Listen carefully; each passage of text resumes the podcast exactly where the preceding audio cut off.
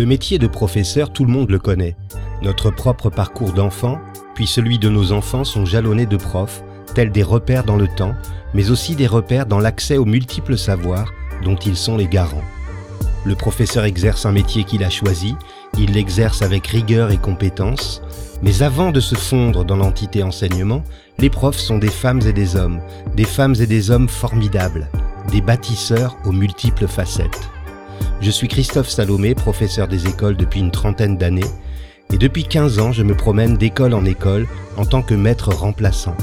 Je découvre régulièrement des personnes qui ont des choses à raconter, des personnes qui font, des personnes qui ne sont pas juste des enseignants, des profs, etc. Dans ce podcast, je leur donne la parole. Qu'est-ce qui leur a donné le désir d'enseigner? Quelles sont leurs valeurs, leurs passions, leurs attentes? Qu'ont-ils envie de partager? Etc. On peut définir Zine en trois mots. Artiste et professeur niçoise. Et je vous préviens, le niçoise est vraiment indispensable. Laurence Penzini, de son vrai nom, est née à Tanger. Et dès l'âge de 6 ans, c'est la chanteuse qui s'est révélée en elle, avec de prestigieuses influences, Piaf, Brel, mais aussi les Beatles. Elle est professeure des écoles depuis 13 ans et se définit professionnellement comme éclectique, riche et passionnée. La chanson est pour Zine l'expression de son exaltation et de l'amour qu'elle porte à la vie. Mais sa curiosité la conduit également sur le chemin de la littérature, des langues, des arts ou encore des sciences, et c'est son incapacité à faire des choix qui tout naturellement l'a précipitée dans les fonctions d'institutrice, et ça lui va très bien. Elle vit et enseigne à Falicon, petite commune de l'arrière-pays niçois. Lorsqu'elle revient sur son parcours, Zine ne peut s'empêcher de faire référence à Larry Cardone, son instituteur de maternelle à Tanger, qui jouait les Beatles en fin de journée sur sa guitare. Zine, bonjour. Bonjour. Quand est-ce que vous avez joué au pilou pour la dernière fois?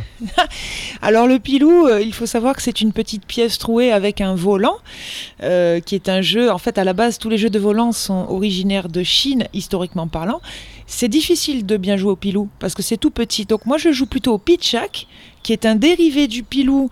En fait, quand les, enfin, il y a eu, euh, enfin, en, Afrique du Nord, en fait, il y avait plus de pièces trouées, donc ils ont commencé à le faire avec des chambres à air de vélo, le pitchak.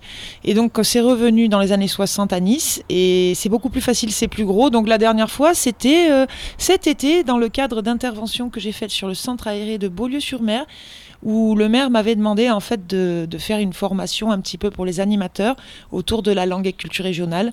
Donc on a fabriqué ces pitchaks, les rondelles de chambre à air ce qui permet de faire des mathématiques puisqu'on faisait des paquets de 10 et puis après on a joué donc à ce jeu et voilà parce que le pilou c'est vraiment euh, il y a un championnat du monde à Coaraz tous les ans c'est quand même il faut être un expert du jongle au football hein. voilà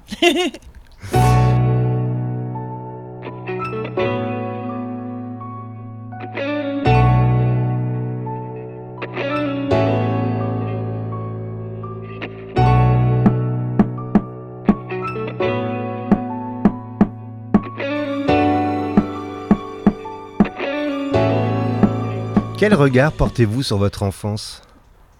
Ah ben, je peux dire qu'elle a été rêvée parce que c'est vrai que donc mes, mes, parents aussi étaient enseignants euh, coopérants au Maroc. Voilà pourquoi on était au Maroc. Donc mon père était professeur de maths, formateur pour les enseignants en mathématiques marocains euh, dans la fin du protectorat. Et ma maman s'occupait donc des Marocaines pour l'anglais. Elle m'a dit qu'elle avait jamais eu d'élèves aussi forts de sa vie et aussi travailleurs. Elles avaient toutes 19 ou 20 de moyenne euh, au bac mention très bien. Donc moi j'étais dans un contexte où euh, au niveau pouvoir d'achat, j'allais dire bah, c'est sûr que les coopérants français, il n'y avait pas de problème d'argent. Et donc euh, voilà, une enfance au, milieu de soleil, Tanger, c'est une ville exceptionnelle qui ressemble un peu à Nice d'ailleurs, hein, au bord de la Méditerranée, euh, internationale. voilà, avec beaucoup de couleurs, d'odeurs. C'est ça le souvenir pour moi, c'est les, couleurs, les odeurs. J'habitais à côté d'une mosquée, donc je me rappelle de la prière cinq fois par jour, puisqu'on entendait le chant.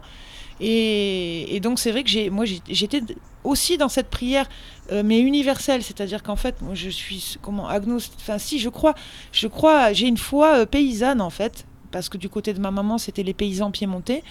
Euh, et du coup, ça me gênait pas d'être dans ce truc de, on se recueille chaque jour un petit peu, plusieurs fois par jour pour, bah, pour se, se, mettre en connexion en fait. Donc mmh. c'est vrai que je garde un souvenir très presque spirituel de mon enfance. En tant qu'élève, quel est votre meilleur souvenir?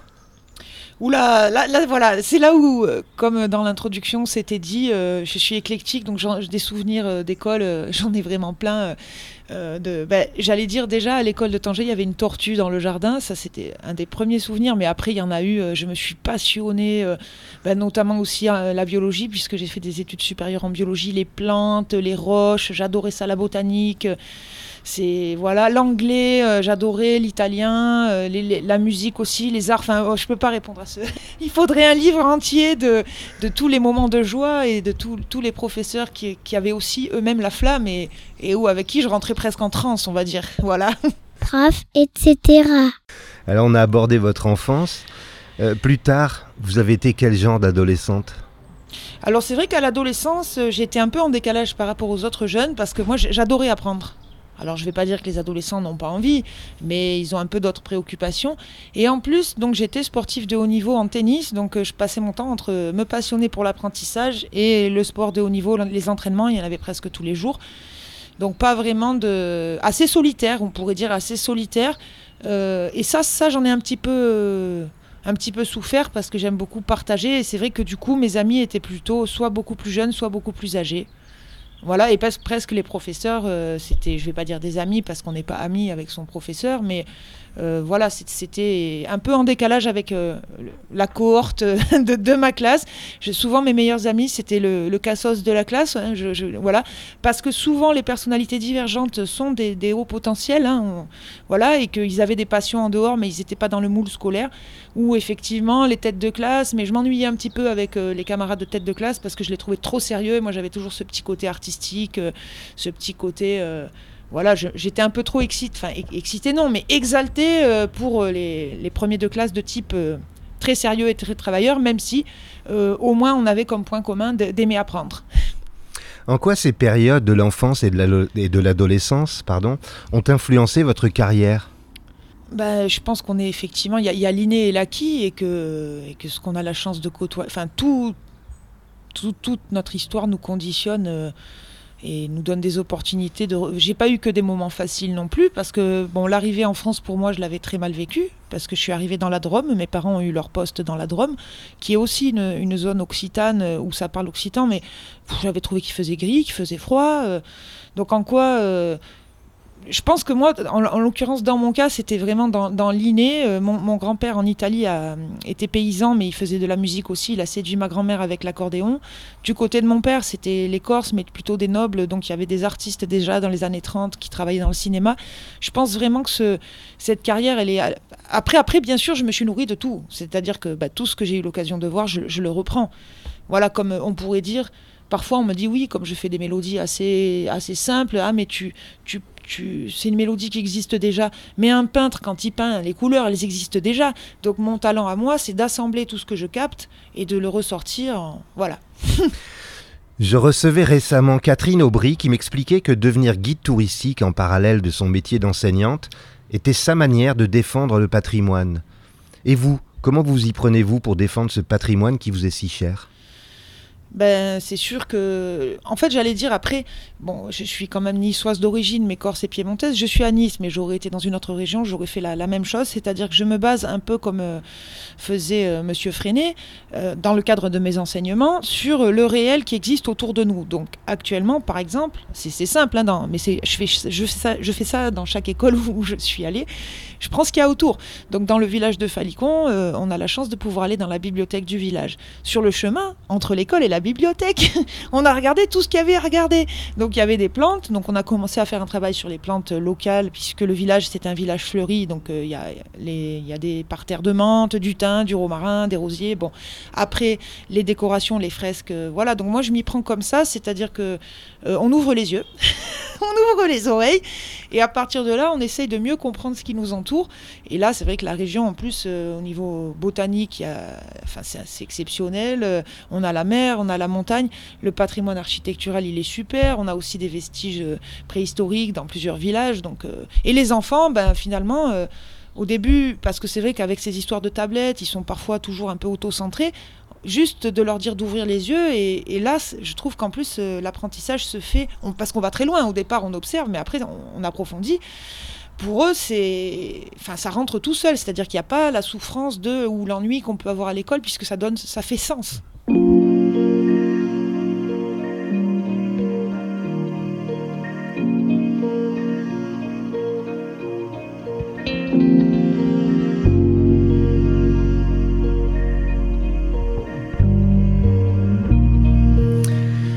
Est-ce que vous pouvez nous expliquer comment vous parvenez à intégrer la culture occitane et niçoise dans votre pratique pédagogique? Alors ça, ben, je le fais pas forcément trop puisque je ne suis pas dans les classes bilingues, même si avant de rentrer dans l'éducation nationale, j'étais donc euh, dans les écoles calandrettes qui étaient parfaitement immersives. Euh, et donc en début d'année, euh, je fais pas, je fais quelques chants. Euh, après, c'est par rapport au patrimoine, puisque souvent le nom des rues ou le nom des quartiers euh, sont en occitan, donc je l'explique. Mais au même titre qu'on fait l'anglais, c'est-à-dire qu'en fait, pour moi, ma démarche, elle n'est pas identitaire euh, dans le sens, voilà, les Niçois sont meilleurs que les autres, ou revenir à un temps passé, même si c'est vrai que je trouve au niveau. on n'est pas forcément au courant qu'il y a eu les troubadours, qu'il y a eu un prix Nobel pour l'Occitan. donc je, je, le dis, ça. Ça, je le dis. C'est vrai que c'est pas forcément au programme, mais au même titre que, bah, de toute façon, on doit transmettre des choses. Donc c'est l'histoire de savoir qu'il y a eu Mistral, qu'il a eu un prix Nobel, que le c'est simplement pour remettre le niçois comme une vraie langue et non pas comme un patois qui ne servait qu'à finalement à, quelques insultes ou alors pour râler. C'est-à-dire que j'évite justement en classe d'utiliser le niçois comme euh, j'ai pu parfois l'entendre, comme pour, pour, euh, pour râler ou pour faire rire les enfants, euh, mais plutôt pour, pour, pour donner des informations euh, presque nécessaires, parce que quand on vit quelque part, c'est bien de savoir euh, voilà, les, mots, ce qu'ils veulent dire, on les entend. Donc souvent, je, pars dans les écoles primaires sur le pambagna, ça veut dire le pain baigné, baigné d'huile d'olive. Donc on fait la recette du pambagna, je vais leur faire en bilingue, en niçois, mais c'est vrai que dans, ma pratique d'enseignant, c'est pas forcément toujours évident. Selon l'âge des enfants, c'est un peu de musique, la danse traditionnelle, le pitchak justement, puisque c'est un jeu traditionnel, donc je l'utilise et puis je fais les mathématiques en même temps. C'est plutôt, moi, c'est plutôt, voilà, euh, c'est mélangé, c'est-à-dire que c'est des pédagogies de projet autour de ça. Vous menez de front votre carrière d'enseignante sans sacrifier au désir de chanter. Est-ce que ce n'est pas parfois difficile de concilier les deux? Comment, comment faites-vous? Ah bah c'est simple, en général les concerts euh, c'est pendant les vacances quand même parce que c'est vrai que quand on est en face d'une classe il faut être parfaitement reposé. Je pense que c'est même plus important que ce qu'on a préparé Surtout quand ça fait des années qu'on enseigne, on est quand même capable de rebondir. Puis il y a des méthodes, hein, on, a quand même tous des, méthodes et des lignes directrices. Donc j'essaye d'avoir une hygiène de vie irréprochable avec du sport, etc. Je me couche tôt. Euh, bah, c'est sûr qu'il y a un peu un... Mes amis, ils rigolent parce que maintenant ils ont compris, mais j'ai un comportement ascétique, c'est-à-dire que voilà, je suis au service de, ma classe et au service de mon œuvre euh, en général et que j'ai pas tellement d'autres... Euh, d'autres activités. Euh, je fais pas la folle, je sors pas le soir, euh, ça c'est certain.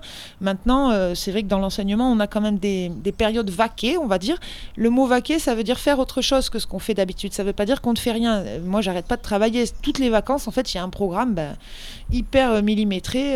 je vais peut-être m'autoriser à dormir jusqu'à 8 heures et non pas à 6 heures du matin, mais forcément. Et puis, je prépare pour ma classe des choses justement qui prennent plus de temps, puisque quand on fait une pédagogie de projet, ben, si on prépare pas, puisque je crée mes propres enseignements pour ce qui est de la région niçoise. D'ailleurs, je les partage aussi avec des collègues que ça intéresse.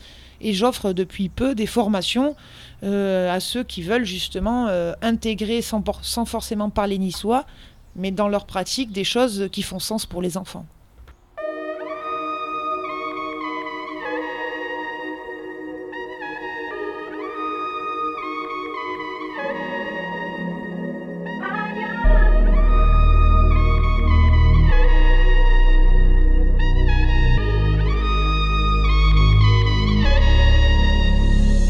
Quand est-ce que vous avez ri aux larmes pour la dernière fois et pour quelle raison? Alors, euh, ben, c'est bon, après, chacun rigole de. Hein? Bon, donc j'ai rigolé lorsque mes amis de l'Institut d'études occitanes euh, niçoises, euh, en fait, toutes les semaines, ils font une blague en occitan sur les réseaux sociaux. Et récemment, donc, ils en ont fait une. Donc, une femme qui fait la bise à un homme. il y a écrit en dessous Si es une ancien, ça se et la baillette. Ce qui veut dire tu es un ancien si tu as connu la baillette, enfin la, bise. Donc, j'ai trouvé ça euh, assez drôle parce que c'est vrai que ça fait bon quelques mois que nous vivons masqués. Et donc, euh, bon, bah, il y a une génération peut-être, enfin, on, on leur souhaite pas, qui ne connaîtront que le masque. En tout cas, les jeunes s'habituent plus vite euh, que nous. hein. Et je voulais dire par rapport au masque aussi, euh, parce que du coup, ça m'a fait penser à, une autre citation. Euh, dans la vie, tu rencontreras beaucoup plus de masques que de visages. Donc je trouve que quelque part, cette histoire du masque n'empêche pas. Enfin, en fait, ça, ça enlève certains outils à, à des manipulateurs, peut-être, quoi, puisque les yeux, dans les yeux, déjà, on voit peut-être plus la vérité et que euh, on est tous masqués quelque part, avec ou sans masque. Donc, euh, on essaye, en tout cas, moi, j'essaye. Peut-être pas avec tout le monde non plus, puisqu'on est forcément obligé d'avoir un petit peu un, un personnage dans chaque rôle. Euh, en tant que chanteuse, je fais un peu plus la folle quand même qu'en tant que maîtresse d'école. On a le petit personnage euh, euh, autoritaire, un peu pet sec par rapport à certaines choses. Moi, je sais que des fois, les enfants me font tellement rire que je me tourne pour rigoler. Parce que j'ai même plus envie de les gronder. Une autre blague, ah je peux dire une autre blague qui m'a fait rire aux éclats. Cette année, j'ai un petit élève qui a un peu des troubles de la concentration et bon, qui pourrait être premier de la classe, mais qui, voilà, il est déconcentré. Il n'arrive pas très bien.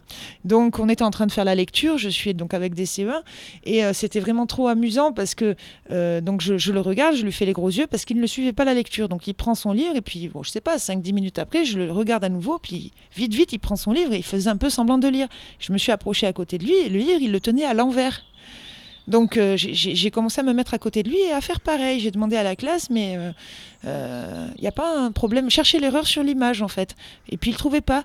Puis il y en a un qui fait, mais maîtresse, tu tiens ton livre à l'envers. Je fais, bah, le petit à côté de moi aussi. Je dis, c'est ça le problème en fait. Donc en fait, depuis tout à l'heure, je le regarde, je lui fais le gros yeux, mais il tient le livre à l'envers.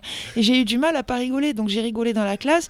Et, au lieu de le gronder, finalement, bon, et après petit à petit, parce qu'il il faut savoir aussi que les enfants, même s'ils ont travaillé pendant le confinement, le fait de ne pas avoir été assis dans des classes avec le rythme, les sorties en récréation, tout ça, là, septembre-octobre, il a fallu quand même reprendre un peu les habitudes.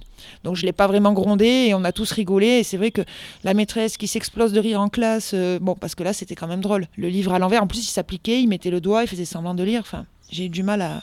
Ah voilà, tu comprends quoi. prof, etc. Est-ce que vous pouvez me citer un moment préféré de votre journée, qu'il soit professionnel ou plus personnel? Alors c'est simple, moi, je pré- ce que je préfère dans une journée, c'est la sieste. je me lève à 5 heures du matin, donc même si elle ne fait que 5 ou 10 minutes, euh, après j'aime, tous les moments de la journée, je suis pas quelqu'un... Et j'aime même quand c'est dur, parce qu'en fait, j'aime la satisfaction du travail accompli. Mais c'est vrai qu'un un moment de la journée où, pour moi, où c'est le luxe suprême, c'est de pouvoir faire la petite sieste. Quelle valeur a aujourd'hui le plus de sens pour vous? J'allais dire la loyauté et l'amour. Bah, c'est toujours pareil, toujours pareil, tu vois, j'arrive pas à dire un mot. La loyauté et l'amour, mais ça va un peu ensemble, quand même. Et de quelle manière parvenez-vous à intégrer ces valeurs dans votre pratique professionnelle? Ben, la loyauté euh, par rapport à la mission et l'amour, parce que sans amour, euh, comment transmettre? Si on n'aime pas à la fois la discipline qu'on enseigne, la discipline tout court et les, les- apprenants, on peut pas en fait. Si on les aime pas, euh, on peut pas. Je pense, on peut, on n'est pas obligé de les aimer. Enfin, je veux dire, après, il y a des degrés dans l'amour. Quand même, je veux dire, c'est pas un amour. euh, Je ne suis pas. euh, euh, Enfin, j'ai- ce sont pas mes enfants. Je pose bien la limite. J'ai ma propre famille, mais euh, quand même aimer, euh, aimer l'humain. Voilà, aimer l'humain. Sinon, euh, parce qu'il faut une sacrée patience pour répéter. On, on répète quand même beaucoup dans l'enseignement, hein, les choses. Voilà.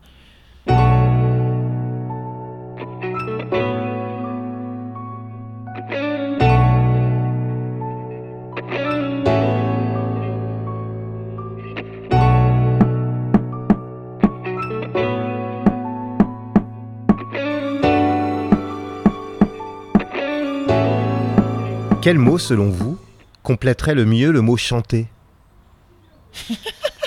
Ben, il y a un S à la question. Quel mot avec un S Chanter ben, avec son cœur, le cœur. prof, etc. Quelle compétence ou capacité qui vous rend bien des services dans votre vie vous rend un peu fier Ben, je vais revenir un peu à l'occitan. euh, je m'efforce de. Je m'astreins à cette discipline, puisque j'ai parlé de la discipline et de la 16. C'est la, fine amour et le gay saber. Euh, c'est un peu ce qu'on dit depuis le début. Euh, la fine amour, c'est le fait d'aimer avec courtoisie son prochain. Et le gay saber, c'est le, le, gai savoir. C'est la devise des troubadours, qui était, bon, forcément pour la plupart des, des gens euh, érudits, notables de, la haute société, puisque pour se permettre de pouvoir faire des recherches de l'écriture et, et se promener dans les cours donc de tout le sud de la France, c'était pas les, pauvres qui faisaient ça. Mais j'essaye de m'astreindre à, à ça en fait. Donc ça, ça, me, ça me sert dans tous les domaines. Ça me met aussi un peu à l'écart. Je parle pas dans mon métier parce que quand même globalement les enseignants, euh, ils s'astreignent à une certaine hygiène de vie, à une discipline. Mais dans la société, oui, puisque euh, on est quand même à une société où on consomme, où euh, voilà, on prend plus le temps même de lire un livre. Donc euh, je, suis peut-être un peu en décalage par rapport à la, à la majorité, mais j'ai l'impression que de plus en plus, ben, les gens veulent revenir à ce sens premier à cette simplicité euh, dans, dans, les rapports humains et dans le fait de... On n'a pas besoin de grand-chose en fait pour être heureux. Hein. Voilà. Si vous pouviez vous mettre dans la peau de quelqu'un d'autre, vivant ou mort, pour une journée, vous choisiriez qui? J'allais dire Jeanne d'Arc, non, mais euh, c'est vrai que j'ai beaucoup euh, été inspirée par des grandes héroïnes de l'histoire depuis depuis toute petite, les, les, même les princesses orientales, je sais pas Comment ça Voilà, ça c'est tellement j'ai de, Tu vois, tu m'as posé une question, j'ai eu mille réponses. Euh, comment s'appelle cette pharaone égyptienne euh, qui avait une bosse sur le nez? Tu vois, c'est quand même. Euh, Cléopâtre. Voilà, tu vois, donc Cléopâtre, ça, voilà, ça peut être Cléopâtre. J'ai pas forcément été inspirée par des personnes qui ont eu une vie facile, parce que quand on pense à Jeanne d'Arc, quand on sait comment elle a fini, donc c'est vrai que j'ai un petit côté frondeur qui n'a pas peur de, de, se mettre même en danger soi-même pour les idées, c'est pour ça que je parlais de la loyauté. Euh, j'essaye quand même de me calmer avec les années parce que ça m'a valu pas des, quelques déconvenus, mais de la souffrance aussi, parce que c'est vrai qu'il faut aussi, enfin c'est ce que j'ai compris, euh, s'aimer soi en premier un minimum, on ne peut pas être toujours dans le sacrificiel. Donc par rapport à ma jeunesse, je, me suis rendu compte quand même que j'avais un corps à nourrir, qu'il fallait euh, vraiment euh, voilà, dormir la nuit, j'allais dire, parce que j'en étais à un point de travail. Moi, en début de carrière, je faisais 70 heures, 80 heures semaine euh, pour préparer ma classe. Quoi. Donc, maintenant je m'autorise quand même à, voilà, à m'aimer. C'est vrai que pour aimer son prochain, il faut aussi un peu s'occuper de soi-même. Et ce que souvent euh, les personnes qui, sont agressives envers les autres, c'est parce qu'elles sont en carence. Et, quand on arrive à l'âge adulte, c'est à nous-mêmes, c'est ce que j'apprends aussi aux élèves, c'est à vous-même de, combler vos propres besoins. Et donc j'essaye de le faire aussi et de prendre régulièrement des temps de retraite par rapport à ça pour me recharger les batteries.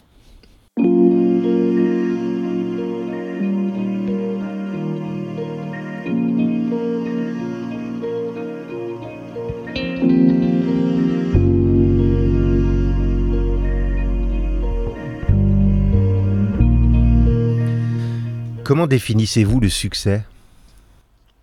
Eh ben voilà, c'était par rapport à ce qu'on disait avant, le succès, j'allais dire déjà, c'est d'être bien dans ses baskets, de s'aimer soi-même, euh, d'avoir euh, un lieu de vie euh, plaisant qui nous plaît à nous, où on peut justement se reposer, très important. Moi j'ai vécu, avant de devenir enseignante, j'ai essayé vraiment de faire la chanteuse, j'ai vécu de, de, la grande précarité, donc avoir son chez soi où on est bien, c'est très important. Euh, et c'est pour ça, le succès, euh, moi je cours vraiment pas après le succès, même si c'est vrai que depuis quelques temps je reçois des médailles, euh, comme récemment pour l'Académie Nissarda, c'est une médaille enfin c'est une société de savantes, de, personnes qui recherchent, voilà, qui se battent contre l'obscurantisme et pour la préservation des valeurs et du patrimoine. Mais en fait, j'allais pas dire je m'en fous de ça, parce que je m'en fous quand même pas, je m'en fiche pas. Mais mais c'est pas ça le plus important et c'est aussi, j'allais dire, les gens qu'on aime, notre famille. Euh, je sais que voilà, pour moi, c'est tout ça, c'est très important. Mes amis. Euh, en fait, j'allais dire, on a presque besoin de rien. Alors dans le sud, ça veut dire un, bout de pain, on, frotte l'ail sur le pain, euh, on a son huile d'olive, j'allais dire, voilà, un peu de fromage de chèvre. Euh, enfin, si c'est pour parler des choses matérielles, et après l'amour et, l'amitié. Qu'est-ce que vous vous souhaitez pour les deux prochaines années? Bah, D'arriver à continuer, euh, voilà, à être dans, dans ce... Parce qu'en ce moment, c'est vrai que ça certaines euh, actions que je mène depuis des années toute seule, en fait, j'allais dire, et dans, la difficulté euh, et dans l'affrontement, il a, commence à y avoir une reconnaissance, donc de pouvoir continuer à quand même euh, être dans cette phase où on me laisse enfin faire euh, des choses et, pouvoir poser mes actions en y voyant un peu. C'est quand même agréable de voir les fruits de son travail, de son vivant, j'allais dire, parce qu'il y a beaucoup d'artistes qui n'ont pas été reconnus de leur vivant.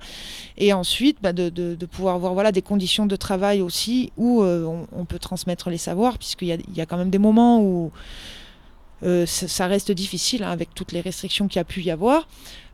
et après, bien sûr, bah, j'aimerais que toutes les personnes que j'aime soient en vie autour de moi, pour les deux, parce que c'est vrai que faut accepter la mort, mais bon, bah, ça aussi c'est des épreuves, donc j'aimerais pouvoir vivre les deux années qui viennent avec les gens que j'aime vivants et en bonne santé. Merci Laurence de m'avoir accordé ce moment riche et passionnant. Merci beaucoup à toi et je voulais faire un petit mot pour encourager l'émission. Je pense que c'est euh, primordial à l'heure actuelle de, valoriser toutes les belles initiatives enseignantes dans les classes donc de France.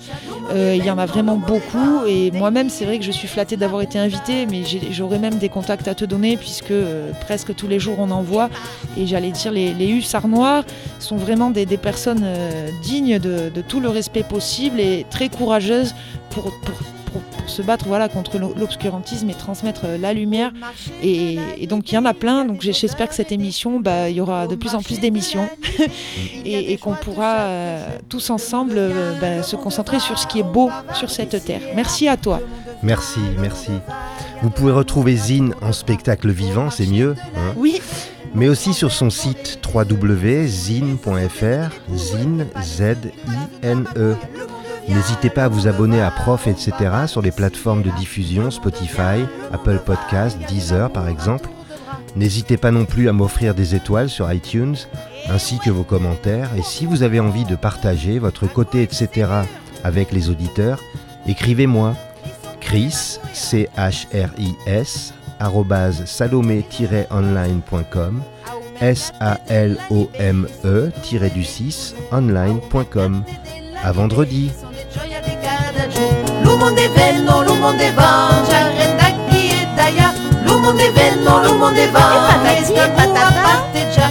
A un mercato della Libé, mon pai gran vendiado. Son luau de miei galina, son pas luau de la magouilla. Lumonde venno, lumonde va, su sulle la. Au marché de la Libé, il y a des odeurs et des couleurs. Au marché de la Libé, il y a des joies de chaque jour. Le monde vient, le monde va, on bavarde ici et là. Le monde vient, le monde va, il y a de l'amour à tour de bras. Au marché de la Libé, mon grand-père vendait des œufs. Ce sont les œufs de mes poules et pas les œufs de la magouille. Le monde vient, le monde va, on va comme l'autre ici et là. Le monde vient, le monde va, marcher la ronde des légumes.